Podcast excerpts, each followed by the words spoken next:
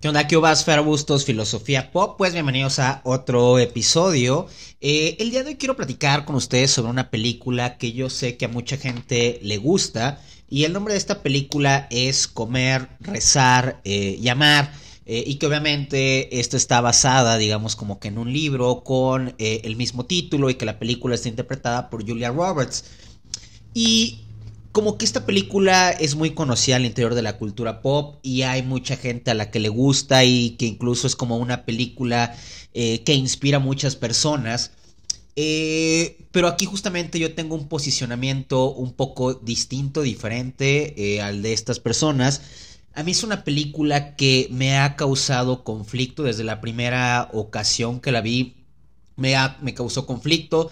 y no la terminé de ver. Hace poco intenté volver a verla porque de nueva cuenta como que hubo gente que me dijo de que ella es que es una película chida, a mí me motiva, me inspira a hacer ciertas cosas y yo dije, ok, pues bueno, eh, démosle digamos como que una oportunidad a la película y volvámosla a, o, pongámosla de nuevo. Y pues bueno, eso hice, ¿no? Y terminé, digamos, como con, eh, creo que incluso como con más eh, puntos, digamos, que no me terminaron de gustar de la película y quiero platicarlos con ustedes, ¿no? Y obviamente eh, lo que voy a decir a continuación, eh, pues es justamente como mi perspectiva, mi opinión a partir de ciertas creencias que yo tengo con relación al mundo, con relación a las relacionalidades, como me gustan tenerlas o entablarlas con otras personas, ¿no?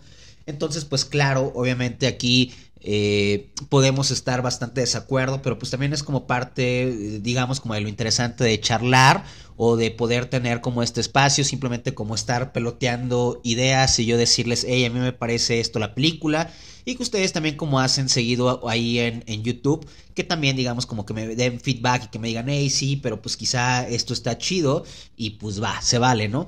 Entonces, pues bueno, y obviamente no vamos a hablar, o sea, vamos a tomar digamos como de pretexto esta película para hablar acerca de ciertas problemáticas, ¿no? Eh, que la película y el libro, básicamente, para los quienes no lo han visto y no es como que haya eh, spoilers de por medio, es muy sabida esta historia. Eh, es Julia Roberts y de pronto Julia Roberts, la película comienza que ella está casada.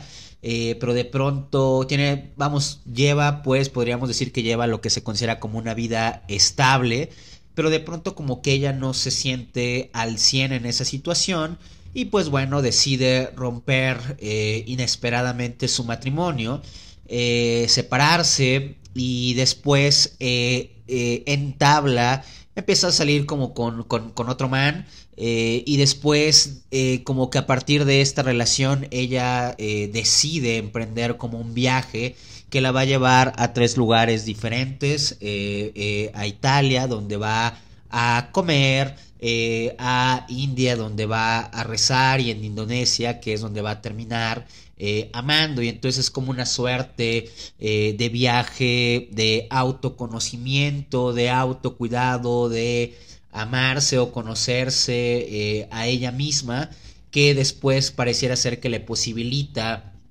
entablar una relación amorosa, pues en términos quizá como más adecuados para lo que ella quería y que en un principio quizá no sabía que eso era lo que quería. Eh, y que supongo que esto es como lo que resulta inspirador a muchas personas, ¿no? Como el hecho de decir, hey, estoy quizá en un lugar en el que no sé bien qué pedo, quizá eh, hay ocasiones en las que eh, es preferible dejarlo todo.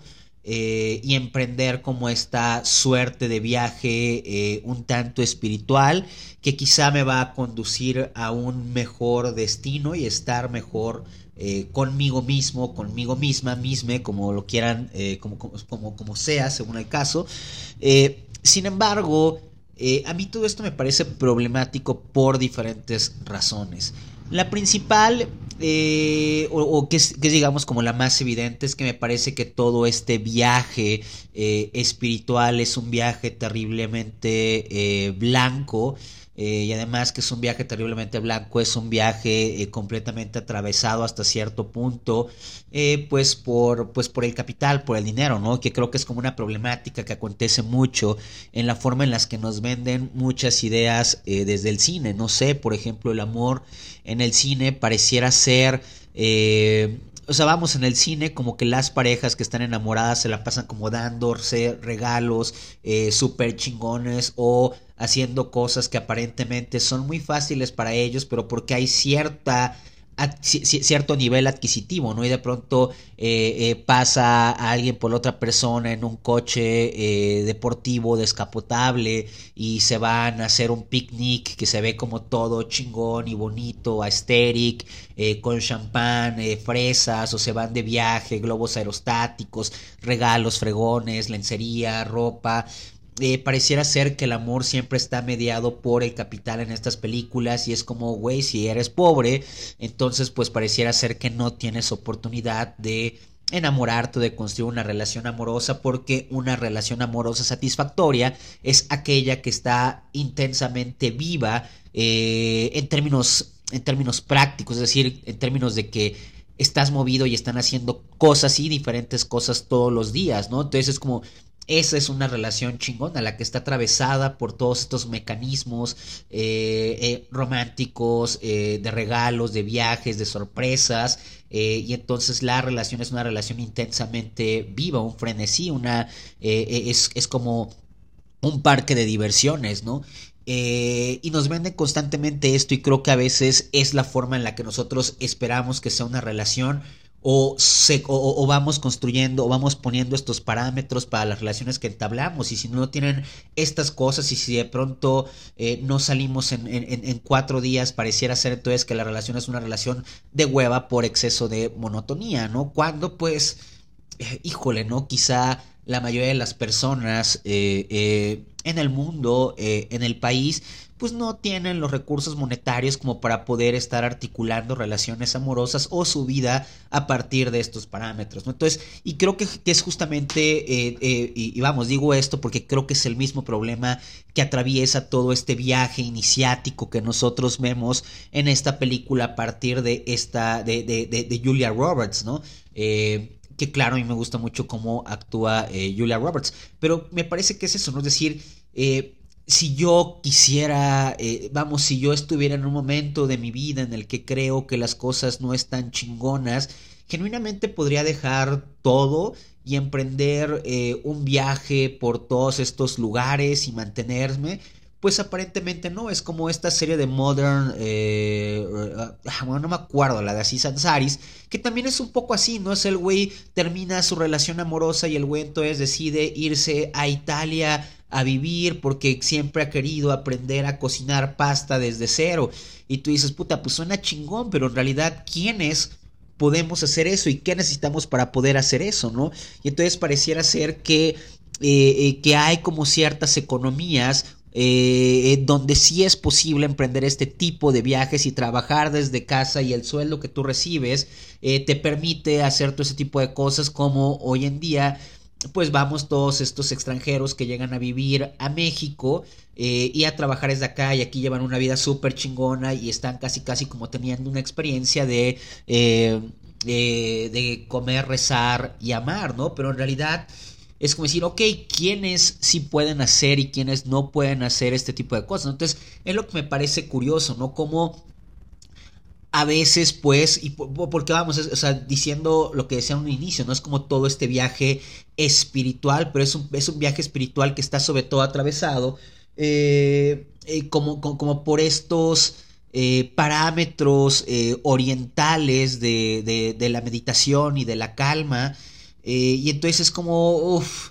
eh, ¿por, qué, aparecen mediados por, por todo este capital en todas, en, todas estas películas? ¿no? Que no solamente es en las películas, sino que también a veces en la vida real. ¿no? Es decir, pareciera ser que toda, que, hoy en día en Occidente eh, nos hemos apropiado de un chingo de, de, rituales y, y de ideas que son orientales pero que pareciera ser que solo las habitamos parcialmente, como si solamente fuera una suerte de diversión, porque no es como que estemos realmente eh, eh, dentro de esa creencia, sino que solamente la habitamos eh, y la hacemos nuestra en términos como utilitarios, ¿no? De donde nos sirven. Y también, digamos, como que sí mediada como por, por, pues, por el capital que en algunos casos es como contraintuitivo, ¿no? Es como toda esta Eh, eh, es decir, eh, mucha gente que a veces está como practicando budismo, por lo menos en México, es gente que tiene mucha lana, ¿no? Y que sale de clases de budismo y se sube como a su BMW y que de pronto es como, y, y que ojo, ¿no? O sea, está cool, pero también habría que, que, que, que ver la, la, manera en la que consumimos este pensamientos o, o, estas ideas y a veces las, las occidentalizamos demasiado hasta el punto de quizá de quitarle como cierta seriedad o cierta validez. Eh, eh, no sé, me, resulta como muy, muy conflictivo todo este tipo de, de, cuestiones. Y creo que eso es en buena medida eh, uno de los temas principales que me causa un poco de escosor con relación a la película, ¿no? Como el hecho de eh, eh, eh, casi casi podría ser como una, una Airbnb experiences, toda esta, la de comer, rezar y amar, y entonces te voy a llevar por todos estos lugares y vas a aprender, y que son como muchos de... de, hay muchos pensamientos así que nos están atravesando actualmente que hasta cierto punto sí me... Sí, pues no me gustan del, del todo, ¿no? Es como Hace, hace unas semanas había hecho un TikTok sobre esto de, del amate a ti mismo, ¿no? Del amor a ti mismo, ¿no? Que también es como una práctica o una eh, eh, máxima que, que, se vende mucho en las sociedades contemporáneas, ¿no? Es decir, eh, no vas a poder estar con nadie hasta que no, o sea, no vas a poder tener una relación exitosa hasta que no aprendas a amarte primero a ti mismo. Pero ¿qué chingado significa amarte a ti mismo? ¿Cómo me amo a mí mismo? Me amo a mí mismo encerrado en mi casa, me amo a mí mismo diciéndome eh, todos los días, eres una pistola, eres una persona súper chingona, vales un chingo. Eh, eh, ¿Cómo? Es... Es, es, mero idealismo, es mero hecho pensar que si yo creo que soy un chingón, me voy a terminar siendo un chingón. es puro idealismo, como decir, yo aquí voy, voy, a encontrar una moneda y de pronto va a aparecer la moneda, ¿cómo funciona ese amarte a ti mismo? Porque a veces me parece que es como puro narcisismo, ¿no? Que esta idea de amarte a ti mismo recae como tú véndete a ti mismo todos los días, como si fueras esto y aquello y esto va a suceder. Cuando en realidad me parece que eh, eh, eh, uno solamente puede, y, como esto lo recuperaba, ¿no? A partir de Sigmund Bauman y, y de ciertas ideas también de Judith Butler, que el amarse a sí mismo solamente es posible a partir del otro, es decir, el otro nos enseña a, amarnos a nosotros mismos. Eh, cuando el otro, eh, el otro, la otra nos escucha, nos pone atención, nos toma en serio, no sé, llámese mamá eh, o familiares, nos enseñan esto, se vuelve un punto de referente de amor, de amor propio, ¿no? Es decir, es como decir, ok, esta persona me está escuchando con atención, me ve de esta manera, me dice estas cosas, quizá hay algo dentro de mí que vale la pena porque esta persona ama eso. Esta persona aparentemente está amando algo acerca de mí. Entonces, pareciera ser que me voy, o sea, me voy aprendiendo a amar y también me voy aprendiendo a construir a partir del otro. Por ahí, justamente en este TikTok, a partir de ciertas ideas de Judith Butler, y que esto lo hice en un libro que se llama Dar cuenta de sí, eh, Judith Butler de pronto dice, hey, eh, llega un momento en el que, por ejemplo, yo puedo dar cuenta de quién soy yo, de quién soy Fer Bustos. Eh, pero hasta dónde puedo dar cuenta de mi, hasta dónde puedo dar cuenta yo de mí mismo, ¿no? ¿Puedo dar cuenta de toda mi niñez, de toda mi infancia? Pues parece ser que no, es decir, si quiero saber cómo fue mi infancia, necesito a final de cuentas de, del otro, de mi mamá, de mis familiares, que de pronto me digan, tú eras así de determinada forma, es decir, y, es decir, hay una parte nuestra en la que nosotros no podemos acceder y que solamente accedemos a partir de la descripción del otro, de la otra. Eh, a veces me parece que, que, que, que, nos, que estamos habitados como por muchas ideas eh, que, sin darnos cuenta son terriblemente narcisistas y egocéntricas, que es como eh, que, son como también que recaen como sobre el sujeto y la persona y es como ámate a ti mismo y que te valgan como madres lo que digan todas las demás personas y el mundo no importa, eres tú y es como de, brother, genuinamente esto se puede. Porque justamente pareciera ser que más bien ese es un problema que traemos eh, eh, después de la ilustración, ¿no? Que, que traemos, eh, y que ojo, no es que sea enteramente problema de ilustración, más bien es algo que comienza a suceder después de ciertas, podríamos incluso decir como cambios que se gestan después de, ciertas cosas que se postulaban en la ilustración, como eh, el pedo de, del individuo, ¿no? Nos volvemos cada vez más, eh, o sea, dejamos de ser ya no individuos participativos de una sociedad, sino que nos hemos vuelto individuos cerrados, eh, egoístas, narcisistas, no cooperativos. Y me parece que más bien todo este tipo de cosas se embonan dentro de esta, dentro de esta cerrazón del sujeto consigo mismo que quizá no nos conduce a nada, no somos como mónadas cerradas que no nos podemos ya comunicar o crear lazos comunicantes y que creemos que no importa el otro para nuestra constitución, cuando en realidad el otro nos, el otro, la otra importa más de lo que nosotros, de lo que estamos a veces dispuestos a reconocer. Eh, otro de los problemas que me, o mejor dicho, déjenle doy un traguito al café. Otro de los puntos que también me resulta como problemático con relación a, todo este speech que nos vende eh, esta película o este libro, no sé, no he, visto, no, he leído el libro de, Comer, Rezar y Amar. Uf, es... ¿Cómo decirlo? Eh, eh, y esto es lo que quizá puede causar como un poco más de ruido. Pero en la película vemos a este personaje que de pronto como que manda a la mierda eh, pues todo lo que tenía. Porque quiere perseguir algo nuevo, ¿no? Algo, o sea, no sabe enteramente qué es lo que quiere, pero eh, manda como a la fregada todo esto. Y que creo que, en efecto, no tenemos por qué estar o quedarnos en lugares donde no nos sentimos completamente bien. Sin lugar a dudas estoy completamente de acuerdo con eso. Pero creo, y ahí es donde me, hace un poco de ruido, que tenemos que comenzar quizá a ver eh, como más hondamente todo ese contexto, que, puede ser, que pueda habitar de diferentes formas. Y yo lo voy a exponer esto voy a exponer como un caso que a mí se me hace como similar al de la película, pero desde otro punto. Eh, eh, y que es un punto de, eh, que es un punto como personal, ¿sabes? Es decir, hay como muchos, por ejemplo, matrimonios donde de pronto tienen hijos y de pronto el papá eh, el, papá de pronto como que le sale como que alguna aventura o llega alguna otra persona eh, que le gusta y, decide justamente como dejar, mandar como a la fregada todo lo que había construido eh, con la otra persona, ¿no? Y decían mandar, digamos, como a la fregada a su esposa, a sus hijos, a su familia, porque de pronto descubren que no se sentían del todo chingón con relación a eso, ¿no? Y ¡fum! Salen a la fregada, ¿no?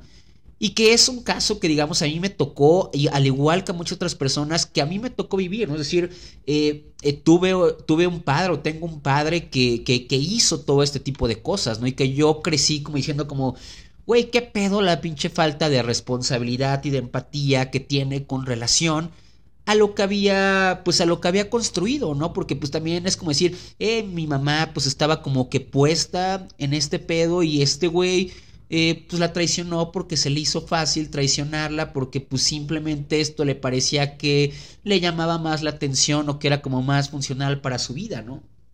Y para nada estoy queriendo decir que este caso en concreto sea igual al que vemos justamente en esta historia narrada en la película, pero me parece que a veces es como eh, eh, eh, o sea, como que ciertas lecturas que la gente da con relación a esta película y por lo que me cuentan a veces, pareciera a veces igual de, arriesgado y de falto de responsabilidad con relación al otro, a la otra, que es también como parte de, de, tu vida, de un proyecto que tú has emprendido durante muchos años y que de pronto dices, bueno, pues a la mierda, ¿no? Todo esto se va para allá, se va a la chingada, ¿no? Entonces, aunque a veces me parece que es como que, que, el mensaje, digamos, como de la película es como este viaje espiritual, y lo vuelvo a decir, mediado en buena medida como por este pensamiento oriental, me parece a veces que más bien cae y, se, y, se, y, se, y, se, y lo soporta un pensamiento más occidentalizado que tiene que ver con el egoísmo, ¿no? Eh, eh, con el egoísmo. El otro día platicaba con esto, con varios, con varios eh, amigos, y por ahí Anwar por ahí me decía que, que, a veces este tipo de personas que están como muy enroladas en este egoísmo es como si fueran como personas hedonistas, ¿no? Como personas que están en una continua búsqueda del placer y que están jalados meramente hacia, hacia el placer. Y y si digo esto es porque en, algunas ocasiones, eh, eh, o más bien, ¿cómo decirlo? Un, un, tema que yo tengo en lo personal eh, y que me hace ruido es el consumo del otro o de la otra. me parece que en muchas ocasiones o que estamos como en un momento social, cultural, en el que algo que sucede muchísimo es el consumo eh, del otro, de la otra, como si fueran cuestiones desechables. Eh, y a mí, en lo personal, no me gusta entablar relaciones desde, desde, ese, desde ese ámbito, ese sentido, ¿no? Y, y a la misma manera en la que no me gusta entablar una relación así, no me gusta que la otra persona entable una relación conmigo como si solamente fuera un objeto de consumo o algo desechable. Me gusta establecer relaciones eh, de cualquier tipo donde hay cierto nivel de responsabilidad y de confianza con relación al otro o a la otra. Me gusta justamente tener o saber que, estoy entrándole realmente como a, a, un conocimiento como más profundo con la otra persona eh, que estoy dispuesto a conocer el abismo que, que, es la otra persona, todo lo chido, pero también todo lo malo que pueda haber, y que también otra persona vea lo mismo de mí. Es decir, no me gusta pensar mis relaciones sin ningún tipo de responsabilidad afectiva. Ningún tipo de relación, ni de amistad, ni de noviazgo, ni, ni familiar. No me gusta entenderla desde ahí. No me gusta jugar con el tiempo de nadie. Eh, no me gusta jugar con los sentimientos de, de, de las personas. Eh, tampoco. Y de alguna manera desde ahí a veces siento que sí le debo algo mínimo a la otra persona en términos afectivos. Eh, y creo que ese es como un tema que me genera, a final de cuentas, como la película, y espero que me está dando eh, entender, por ejemplo, no sé, me distrajo ahorita un poquito, y espero que me está dando a, entender, me parece que a veces yo en lo personal por más que quisiera tomar una decisión como la que toma el personaje en la película, creo que quizá ni siquiera pensaría en tomarla tan precipitadamente, eh, que me costaría muchísimo trabajo, porque para mí sería como de que, wow, o sea, chale, ¿no? Es decir, eh, metí a la otra, o sea, de alguna u otra manera enrolé a otra persona a, una determinada fantasía o me introduje con otra persona determinada fantasía construimos cosas y construimos un proyecto y llegamos hasta aquí. ¿Y cómo chingado le hago como para zafarme sin lastimar eh, a la otra persona? O genuinamente, vamos, eh, genuinamente puedo eh, hacer esto, irme así de radicalmente, es genuinamente lo correcto, solamente pensar en mí y en mi placer y en mi bienestar o hasta dónde, hasta dónde puedo ser empático con, con, la otra persona, ¿no? Y como decía al principio, bueno, no al principio, pero hace unos minutos, sin lugar a dudas creo que no debes o puedes quedarte en un lugar donde te sientas mal y tienes que quedarte a huevo, pero creo que tampoco es como que, o sea, que tampoco podemos caer en el punto de comenzar a ver todo como si fuera algo desechable y como si todo fuera siempre eh, el camino y no un punto, digamos, como final, que a veces me parece que ya estamos como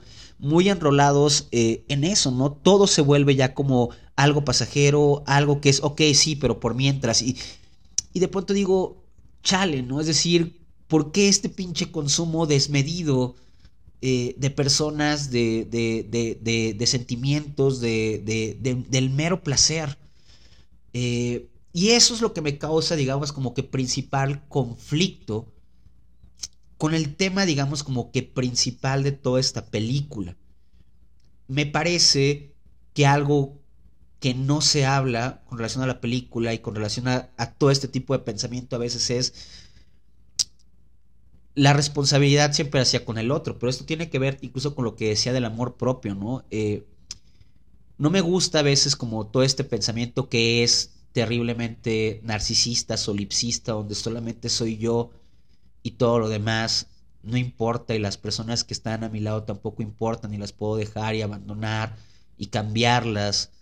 Eh, que hasta cierto punto, pues es cierto que podemos eh, hacerlo, ¿no? Pero me parece que también es como quitarle una cierta humanidad a muchas cosas, ¿no?